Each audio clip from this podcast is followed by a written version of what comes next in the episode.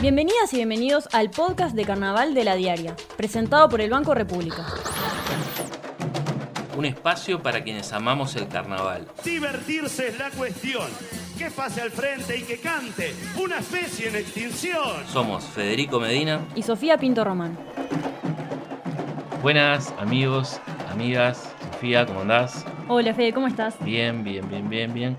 Ya completamente imbuido en carnaval, en el espíritu de Momo, fui tablado porque todavía no había ido, había ido al teatro, fui a ver un desfile, no me acuerdo qué otra actividad, pero no había ido al tablado, que creo que es como la, como la más genuina expresión del carnaval. Empapadas en carnaval, básicamente. Sí, sí, sí. Porque La verdad que entre la lluvia, literal, las suspensiones por supuesta lluvia que no fue y los espectáculos que nos llegan, podemos decir que estamos empapadas y empapados en carnaval finalmente. Aunque, bueno, se suspendieron las llamadas, se postergaron, porque obviamente si no sucede eso, no es carnaval, ¿verdad? Es cierto, tiene que haber algunos días de lluvia. Además, algunos pensamos que bueno, esa lluvia colabora a que el carnaval sea un poco más largo. No sé si eso es como una cosa media ilusoria o si de verdad pasa. Y estuve hablando con algunos conjuntos de Sociedad de Negros y Lugolos que desfilan las llamadas y me comentaban que en realidad, obviamente, que se estaban preparando para ese día y todo, pero que les daba un poco de alivio esto de por lo menos tener un, poco más de tiempo, ¿viste? Porque venían muy, muy como sobre, sobre la hora, más que nada por el tema de los casos de coronavirus, que de repente había que dejar de ensayar o faltaba gente, se complicaba además, son muchas las personas que participan, entonces obviamente es más difícil el tema del espacio y eh, hay muchas más chances de que alguien se enferme. Entonces, por un lado era como la tristeza de que no llegara la fecha, pero por otro, bueno, por lo menos tenemos un tiempito más. Sí, y además un desfile que va a ser en Isla de Flores, como las comparsas querían. En definitiva, la Intendencia trabajó muchísimo con la Asociación Uruguaya de Candombe y con DAECPU para llegar a un acuerdo. Se corrió el rumor de que el desfile de llamadas también se, se iba a hacer en el Parque Rodó, en las canteras. Y finalmente se encontró una, una fórmula.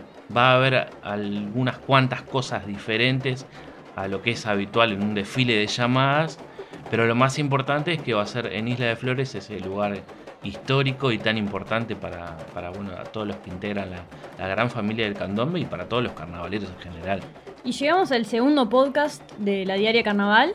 Y bueno, vamos a estar ahondando en el tema del desfile de llamadas, dando detalles, porque obviamente ahora la gente todavía tiene tiempo de asistir, si quiere, de conseguir entradas. Vamos a estar hablando de los tablados alternativos, más carnaval y carnavalé, que también hay algunas novedades en ese sentido. Vamos a hablar de desfiles y carnaval en algunas localidades del interior, de música carnavalera para, ir encendiendo los motores y más con estos días de lluvia. Y bueno, seguro que algún debate se genera por ahí. Bueno, y antes de arrancar, les recordamos que pueden entrar a ladiaria.com.uy barra carnaval para ver toda la cobertura de carnaval que estamos haciendo, crónica, noticias de actualidad, debate, glosario y las fichas de los conjuntos que ya están ahí para mirar. Y además, si ingresan a cartelera.ladiaria.com.uy, pueden ver toda la programación del teatro, los tablados y todos los escenarios alternativos.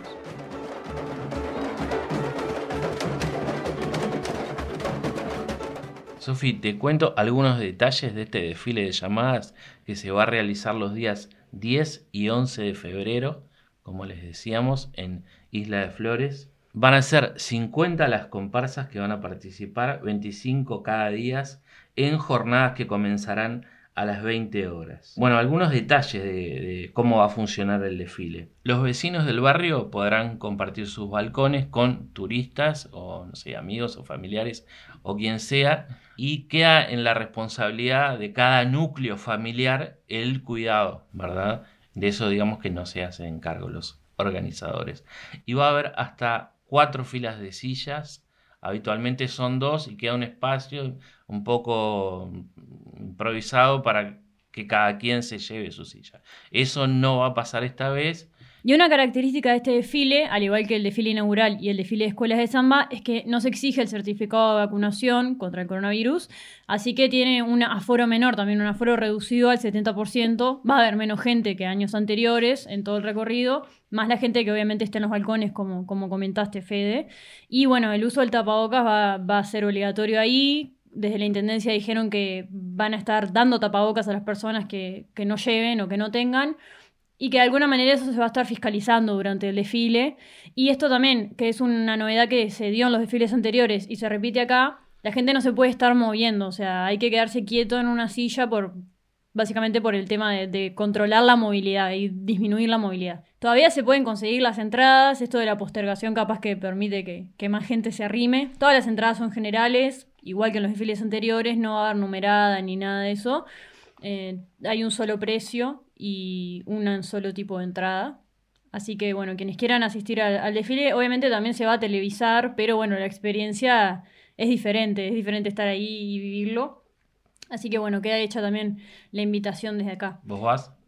Sí, claro. Yo también. Por supuesto. Bueno, ya dijimos que van a desfilar 50 comparsas a nivel nacional y agrego que van a estar representados 40 barrios de Montevideo. Una movida masiva. Las llamadas movilizan a mucha gente, muchísima gente, creo que incluso más que el desfile de escuela de samba, que son menos escuelas, pero en realidad hay, mucha gente por, en cada una.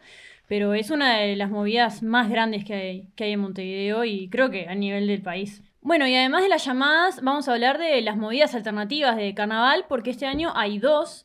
Más Carnaval, que nació en 2020 del núcleo de SUCAU, el Sindicato Único de Carnavaleras y Carnavaleros Uruguay, que en ese año lo organizaron con otros conjuntos, más que nada en Murga Joven. Ahora quedó a cargo de SUCAU el, el evento y nos comentaban que ya tienen más de 70 tablados organizados en cinco departamentos del país y más de 60 números artísticos que van más allá de lo carnavalesco, digamos, o lo que en general asociamos con eso, ¿no? Va a haber música, títeres, hay espectáculos para toda la familia y es una propuesta que es abierta, es colaborativa, es popular, es gratuita.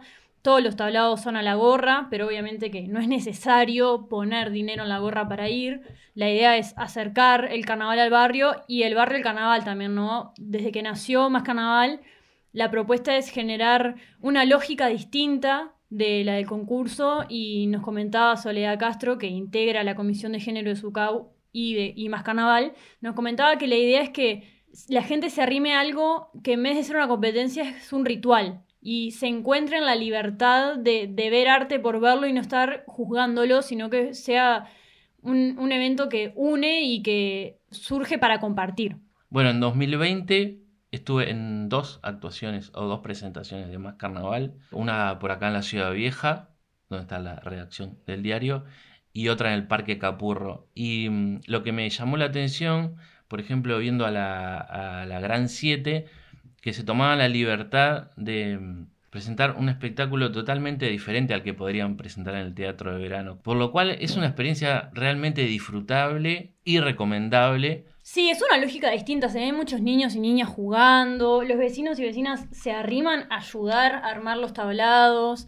Tiene una lógica y hay como una sensación muy diferente que para mí es parecida a los tablados populares, si, si tuviese que hacer como una comparación, pero igual sigue siendo diferente porque hay una sensación de colaboración en el momento, ¿no? Y algo que se forma ahí, que también se forma ahí ese tablado en ese momento porque la comunidad quiso y se acercó o porque Más Carnaval propuso hacerlo ahí. Entonces hay como una idea de, un deseo de generar eso ahí en ese momento. Entonces la gente va con, mucha emoción y arrima sus sillas a la vereda. Es, es un evento súper disfrutable para toda la familia. Y la verdad que es lo más parecido a los viejos carnavales donde efectivamente pasaba algo así, que dos o tres vecinos, o cinco, o seis, o diez se organizaban, armaban un tablado, aparecía una murga, los vecinos simplemente se arrimaban ahí. Bueno, y ese era el carnaval, que de alguna forma se está recuperando con más carnaval. Y también con, con Carnavalé, que ya nos vamos a meter ahí en unas actividades que, están generando. Pero antes queremos contarles que este fin de semana, el sábado 5, va a haber una actividad, un tablado más carnaval, en el Club Unión de Toledo, en Baltasar Brum y Sabino Álvarez. Y también uno en la Casa Cultural Tranquilos Nosotros, en el kilómetro 41300 de la ruta interbalnearia al norte. Y el domingo en el Club City Park en Shangri-La y también en el Club Millán y Rafo en Eduardo Pondal y Millán. Toda la, grilla y los horarios y todo eso lo encuentran en las redes de Más Carnaval, que van publicando también día a día o semana a semana los tablados que se van generando, pero todos los tablados van a empezar a las 18.30 horas, así que quienes se quieran arrimar pueden fijarse en las redes de Más Carnaval, a dónde ir y quiénes actúan y está todo ahí. Y para cerrar también con este tema de Más Carnaval, vamos a escuchar a Horacio Pesaroglo, integrante de Sucau, de Más Carnaval, un murguista con una trayectoria de más de 30 años en carnaval, que charlaba con nosotros un poco sobre qué significa para él este espacio y por qué les, les pareció necesario generarlo. Viendo que quedaba gente por el camino, incluso espectáculos que dan prueba de emisión y no la pasan, que son montones de conjuntos, y de repente hay 20 minutos, 25 minutos de, un espectáculo de una murga que desaparece en ese instante porque no, no se le permite participar. Un montón de murgas jóvenes, conjuntos incluso de Carnaval de las Promesas. Bueno, un espectro bastante amplio de cosas, de cosas y no solo de, de las categorías de carnaval. Por eso yo te cuento allí que nosotros hemos recibido propuestas muy variadas y que no tenían, no encontraban lugar donde desarrollarse de forma organizada, si se quiere, ¿no? Bueno, este año surgió otra propuesta alternativa que se llama Carnavalé, con E de encuentro y con E de muchas otras cosas que tienen que ver justamente con, esto del carnaval colaborativo.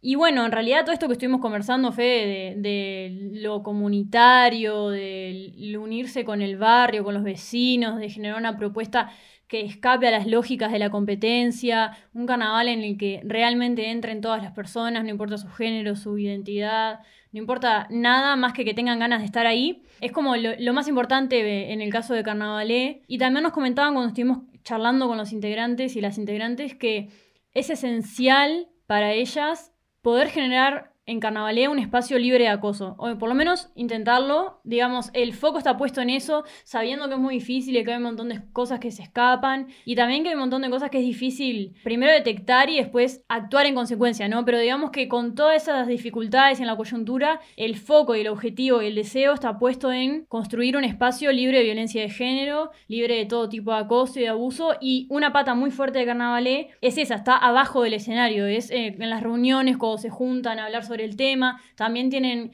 ganas de generar vínculos con los barrios cuando vayan a generar el tablado para de repente, no sé, poder dar una charla o generar un taller, una reunión. El tablado es importante en sí mismo y también es como lo que abre la puerta para hablar de otros temas, ¿no? Y generar un vínculo con la comunidad. Y Carnavalé tiene una primera fecha de reunión porque el tablado se va a armar justamente en reunión con los vecinos y vecinas y el primero va a ser en Barrio Sur y el 8 de febrero, el martes 8 de febrero a las 19 horas en la placita de Ufama al Sur en José María Ro y Carlos Zambiana va a haber una reunión en la que se puedan acercar toda la comunidad, va a estar la gente del municipio B, va a haber gente de Carnavale, y la idea es que la comunidad se acerque para pensar en conjunto dónde generar el tablado, cómo generarlo, bueno, quiénes van a participar, por ejemplo, si algún vecino o alguna vecina tiene algo que pueda aportar, cómo se va a gestionar ese tablado y que sea algo realmente colaborativo.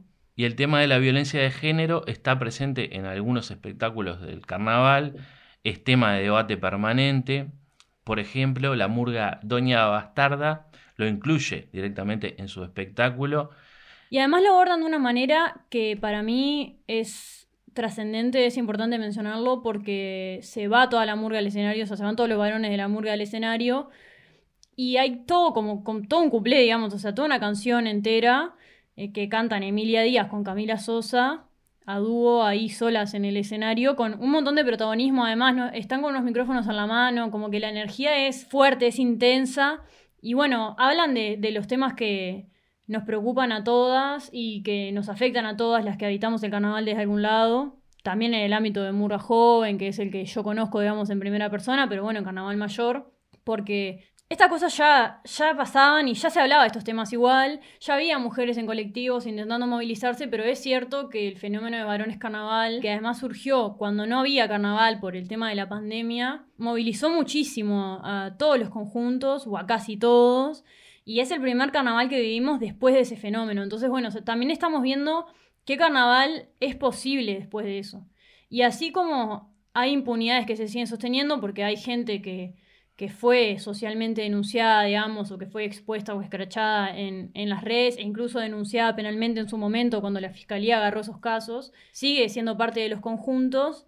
también se dan otros movimientos en otro sentido que es importante destacar, como por ejemplo este momento en el que ellas cantan y son protagonistas de esa canción, que además es súper fuerte a nivel musical con la canción de Rafaela Carrá, Fiesta, qué fantástica, fantástica esta fiesta, pero le dan esa vuelta de qué fantástica sería, esta fiesta, ¿no?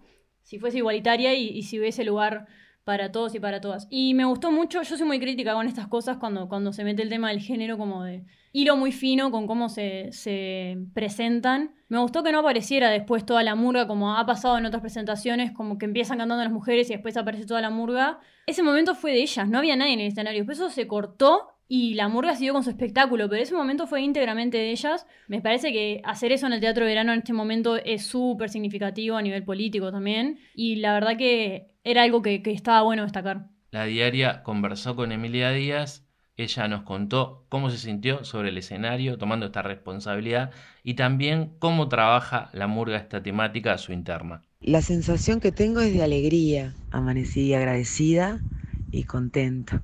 Agradecida por, por, por las vueltas de la vida, que caigo en un grupo como Doña Bastarda, que viene creciendo con, con vehemencia, trabajo, talento, dedicación y compromiso artístico y político, estético y ético. Eso es una gratitud enorme que tengo de haber caído acá. Además, gurises que, que bueno, que, fueron impactados como todos los gurises del carnaval por, por, por lo que pasó por las placas de varones carnaval y que decidieron tocar el tema. No sabía si lo iban a tocar y decidieron tocarlo. Y una vez que deciden tocarlo, lo deciden también porque Camila Sosa y yo como mujeres estamos dispuestas a, sostener el evento de tocar el tema. Y ahí surgen discusiones eh, lindas, ¿no? Conmovedoras. Eh, trabajamos mucho en grupo esta cuestión de cómo, cómo presentarlo. Se decidió que ellos no participaran de, ese momento y, bueno, contenta también de, de sentir con Camila que podemos ser la voz de muchas que hoy están fuera de la fiesta, por razones que conocemos o por miedo, porque a veces pasa eso, que una se va por miedo, se va por rabia, se va por, por dolor de la fiesta y no está bueno eso, porque es una fiesta para todos. Aprovecha los beneficios imperdibles del Brow. 20% de descuento en el teatro de verano con Mastercard Brow Recompensa y 50% de descuento con todas las tarjetas en los mejores tablados. Conoce las condiciones y tablados adheridos en beneficios.brow.com.uy. Viví un carnaval soñado con los beneficios Brow. Brow, nuestro banco país. Bueno, llega el debate de cada semana, el debate de estos podcasts que, bueno, nos gustó el primero, así que vamos a seguir. Y a la gente también, me parece. ¿eh? Hoy vamos a hablar de las imitaciones en carnaval. Bueno, digamos que es como un... Es un clásico del carnaval personificar, ¿no? Es la, es la idea, bueno, se disfraza, se pinta la cara, juega a ser otra persona, otra entidad y eso, pero a veces se dan imitaciones de personajes sociales o políticos de mucha trascendencia que, queramos o no, generan cierta polémica. Es así. Y además, este año vivimos un clima muy especial. Hay personas que creen que esto directamente es una ofensa hacia las personas imitadas. Ha habido muchos comentarios de figuras políticas o del público que va a los tablados o que mira por la televisión o que tal vez no va a un tablado pero escucha una noticia de que, por ejemplo, se está imitando a la senadora Graciela Bianchi o al presidente de la República, dos de los más imitados en carnaval, y bueno, es una de las discusiones de estos días, de si está bien o si está mal, en realidad es parte del carnaval, ¿no? Como decías vos, es algo añejo. De hecho, yo me pregunto en qué pensamos cuando decimos imitación, porque creo que más que imitación siempre es un poco una parodia. Digo, no, no creo que esas exageraciones en los rasgos y en los gestos sean una mera imitación como si quisiera hacer una copia de la persona. ¿Se entiende? siempre está el juego del humor y el juego de, de, la sátira o la parodia. No por burlarse de la persona, sino porque es un espectáculo de carnaval. Todo es como exagerado y justamente espectacularizado. Entonces, por ejemplo, La calle Pou es el personaje más imitado en este carnaval, que es lo que suele suceder, recordemos cuando Mujica era uno de los personajes más imitados en su momento, y muchas personas imitan ese movimiento de, su pelo, como que se peina, y su gesticulación en las conferencias de prensa, que son cosas que vemos, pero está esa intención de hacer el movimiento como la hipérbole, ¿no? Porque es carnaval, y segundo porque también cuando uno está arriba de un escenario y la gente lo está viendo abajo, tiene que exagerar los movimientos para que se vean. Claro, y además es la forma de conectar, en este caso, con la crítica, que es uno de los componentes más importantes, por ejemplo, del género murga. Para un salpicón o para un cuplé donde se hable de, bueno, de la actualidad política, es como de cajón incluir de alguna forma al presidente de la República, a la ministra de Economía, Azucena Arbeleche, hoy hablábamos de Emilia Díaz, ella también. No sé si es una imitación lo que hace, me parece que es mucho más. Me parece que lo, que hace trasciende la, la mera imitación. Resulta muy gracioso lo que hace, desde el punto de vista de la actuación también es tremendo. Y bueno, obviamente que eso va de la mano de una, de una crítica, pero me parece que en definitiva y en el contexto de carnaval, las imitaciones están muy conectadas con la intención, en principio, de hacer reír ¿no? a la gente, sobre todo. No, no hay ninguna imitación puramente crítica. Exacto, ¿no? Y de hecho creo que, por ejemplo, en el caso de Graciela Bianchi en Queso Maduro, el fin último de, Jimena Márquez ahí, de la murga, pero ella que la personifica, para mí es el humor. tiene muchos pasajes que no, no hablan de crítica política. De hecho, creo que, o sea, pocas veces se menciona eso. Sí se habla de cosas que ha dicho la senadora y eso, o sea, como personaje pero el foco es hacer reír. Entonces también está ese juego entre si personifico a alguien y lo estoy eh, queriendo hacer enojar, digamos, o lo estoy queriendo ridiculizar, también se le estoy dando trascendencia, que esa fue la respuesta de la senadora Bianchi en Twitter cuando se enteró de Creo que... me parece que le gustó. Dijo, bueno, me están dando importancia, en realidad me preocuparía si, si me ignoraran, digamos. O sea, ella como reconoce en eso, incluso en esa eh, parodia, digamos, que hacen de ella, que están llevando su identidad a un escenario. Hay, hay un reconocimiento de la importancia de un personaje cuando se lo imita. Total. Y de la mano de eso, también es cierto que, que los políticos de alguna forma, para comunicarse con sus electores o, no sé, con sus adherentes, son una especie de, de imitación de sí mismos a veces, o una exageración de sí mismos. Entonces, cuando vos los ves arriba del escenario, a veces como que la realidad y la ficción ahí se confunden un poco. Lo cierto es que en el caso de Jimena Márquez es graciosísimo lo que hace. Tenemos al Rusito González, que es la calle más reconocido porque ya lo hizo en anteriores carnavales. Tenemos a Panchito Araujo de Cíngaros, que hace un breve pasaje como José Mujica, está muy bien. Y Aldo Martínez como el doctor Tabaré Vázquez en un protagónico, ¿no? De una parodia, la parodia más importante del conjunto, que, claro, es mucho más que, una imitación. También ah. hay en la calle Bow, en Doña Bastarda, y en Los Muchachos hay una, una parte en la que imitan a la calle Bow y también imitan a Delgado y a Salinas y al vocero de presidencia, que en realidad es, una persona que se queda ahí parada y no le dejan hablar. O sea, tiene como un momento en el que imita una conferencia de prensa, parodia una conferencia de prensa y están todos esos personajes. Y probablemente hay conjuntos que todavía no hemos podido ver porque, bueno, tampoco ha, habido tantas etapas que también van a utilizar el recurso de la parodia y la imitación para llevar personajes al escenario. La conferencia de prensa está presente en casi todos los espectáculos. Evidentemente es, como una experiencia que vemos los uruguayos que nos quedó como muy grabada y bueno, esta es la oportunidad de reírnos de eso. ¿no? Invitamos a las personas que están escuchando este podcast de la Diaria Carnaval a que nos digan qué opinan de, las imitaciones y las parodias. Ah, y además, también por a futuro vamos a hacer un ranking, las top, eh, top 5 parodias de Luis Lacalle Pou, que hay, hay para rato porque hay muchas, y capaz un top 5 de, imitaciones en general. ¿Cómo no? Bueno, y antes de despedirnos por esta semana, les recordamos que en ladiaria.com.uy barra carnaval encuentran la cobertura completa de la diaria carnaval y en cartelera.ladiaria.com.uy están todas las programaciones de los tablados populares y comerciales, de Más Carnaval, de Carnavalé cuando haya y del Teatro de Verano y pueden ingresar ahí para tener toda la información actualizada. Nos vamos con la presentación de Agarrate Catalina que este martes